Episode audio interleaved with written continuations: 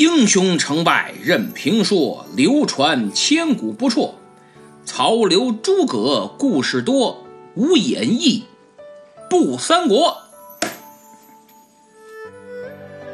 上次说到这督邮让张飞一顿胖揍，哎，督邮大人大子儿没捞着一个，倒是饱赚了一顿柳条金。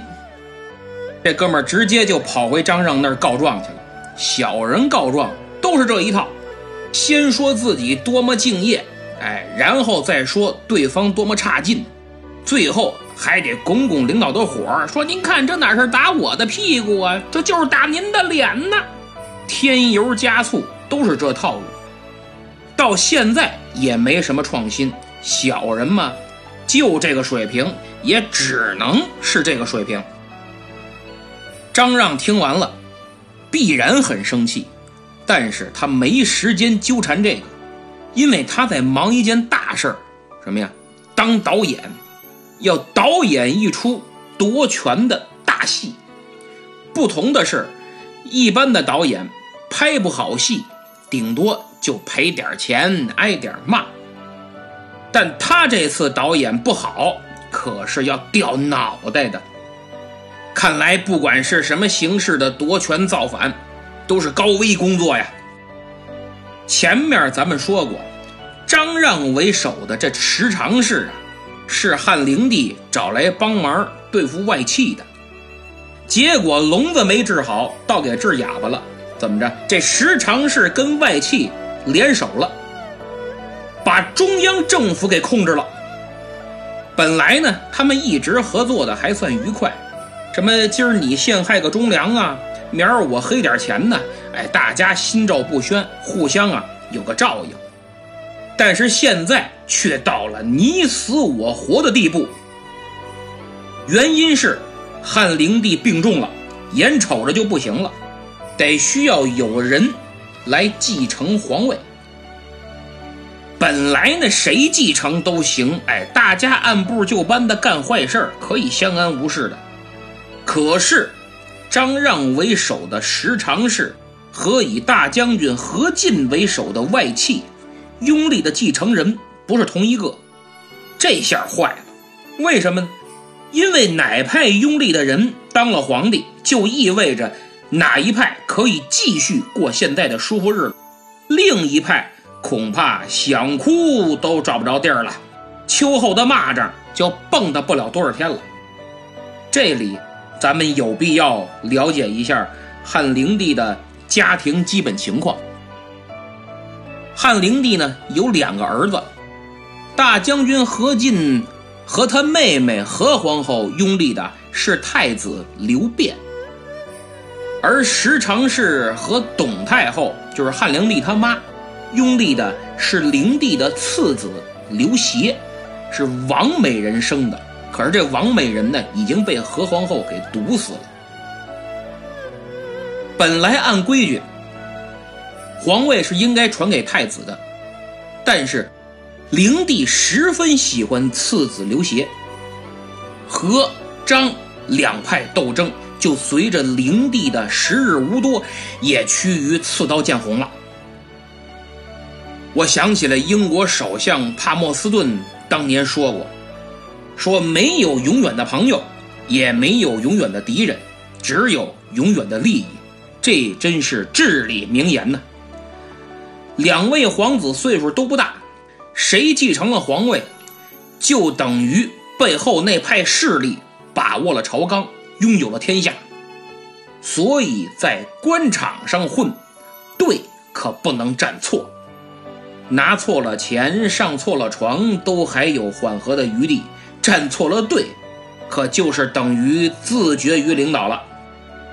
于是何进和张让就三天两头的往皇上跟前跑。生怕错过了皇上立遗嘱的宝贵时刻。不过呢，这两位仁兄可不是替皇帝的病着急。哎，其实你死不死的，呃，也不要紧，要紧的是您把皇位传给谁。这何进呢，是杀猪的出身，是个屠夫。他妹妹当了皇后，摇身一变，这位就成了大将军了，手里的杀猪刀就变成了指挥千军万马的战刀。事实证明，大将军的身份丝毫掩饰不了他屠夫的智商，与无数死在他刀下的笨猪蠢猪拥有同样的大脑。梁山好汉鲁智深常说一句：“咱家是个粗人。”但鲁提辖呀，是看着粗。实际上非常智慧，而这句话用在何进身上，那是非常贴切。何大将军面对十常侍的咄咄紧逼，一着急一跺脚，带着人马直接就来到汉灵帝前面逼宫来了。汉灵帝一看，嚯，这么多人啊！一害怕，嘎嘣儿驾崩了。皇上死叫驾崩，哎，听着好像就是嫁出去给崩了，不是那回事啊。何进呢，就直接立了自己的外甥太子刘辩当了皇上。这样一来，何进兄妹就掌握了政府大权，为所欲为。董太后和张让等人一看得没自己事儿了，就急忙召开紧急会议商量对策。这张让呢，就出了个主意，说现在皇上年幼，哎，就是幼儿园大班儿。他懂得处理什么政务啊？您呢是他奶奶，应该垂帘听政啊。这样权力不是又落在咱们几个手里了吗？慢慢的，咱们再把这何氏兄妹给除掉。所以大家以后啊，一提垂帘听政，别就光知道慈禧，比他早的垂帘听政的人多了。这董太后呢，就垂帘听政了，上来就加封刘协为陈留王。何进一看就明白了，我去，都是千年的狐狸，跟我玩什么聊斋呀？这是要夺我的权，不行，手中的权力绝不容任何形式的侵犯。于是何进就联合手下人一起弹劾董太后。董太后呢，没玩过，被打发回老家去了。半路上用鸩酒就把董太后送往西天极乐了。有人问了，这为啥毒酒叫鸩酒？鸩是古代传说中的一种鸟，所以“鸩”这个字右边是个鸟吗？它这个鸟的鸟灵啊有剧毒，你搁在酒里刷刷一涮，这人喝了就能毒死，所以叫鸩酒。那么斩草务必要除根，杀了董太后，何进的屠刀就直接指向张让、十常侍。但是这十常侍势力很大，你不能说杀就杀。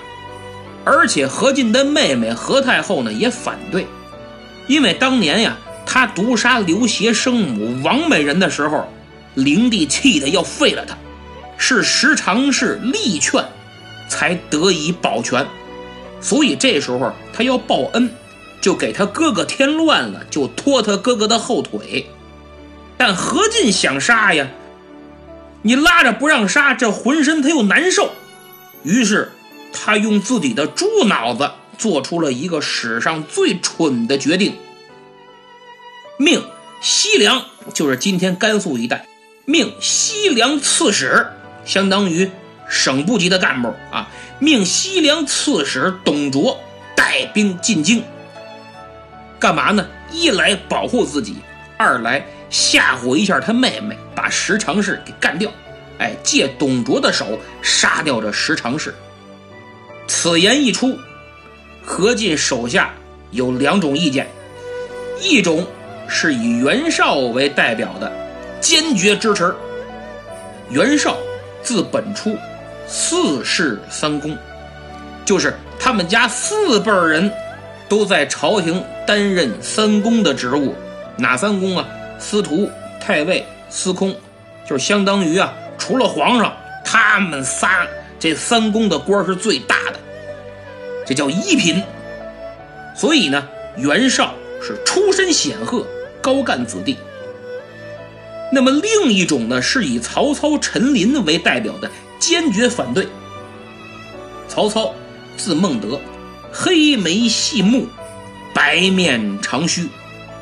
虽也是官宦世家，但他爸爸曹嵩是大太监曹腾的养子，所以他本不姓曹，姓夏侯。曹操反对的原因是董卓也不是什么好鸟，你招他进京，无异于引狼入室，请神容易送神难呐。由此可见，袁绍和曹操这两个人对政治形势以及时局的分析能力，实际上已经决定了日后官渡之战的成败。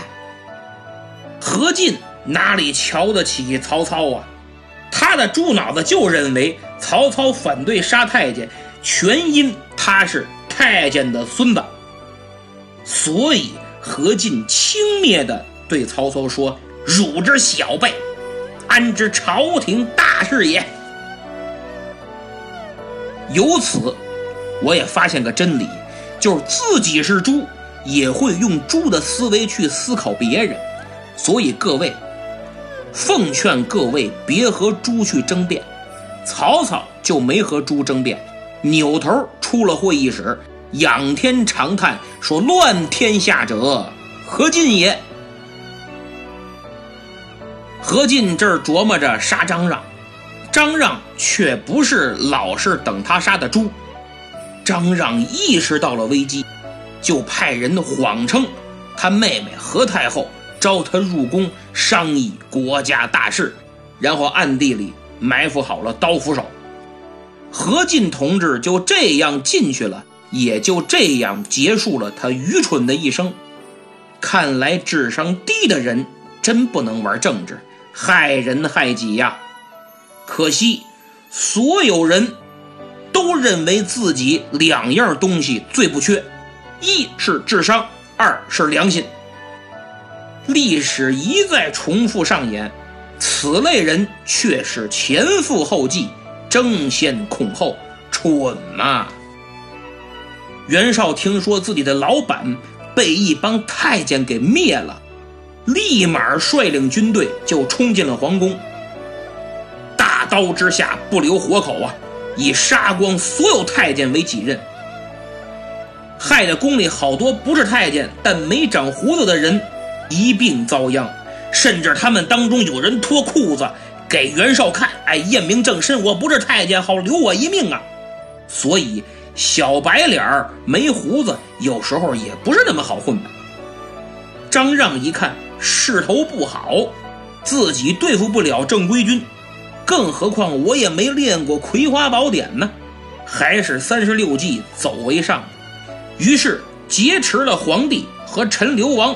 当做人质就逃出了京城，没想到出京啊还没多远，迎头咣就碰上了西凉刺史董卓的部队。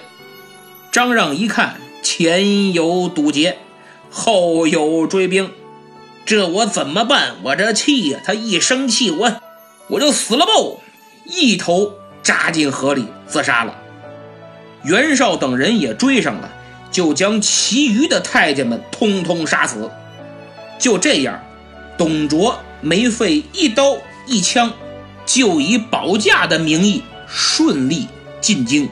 这场宫廷火并以两败俱伤，董卓得利而告终。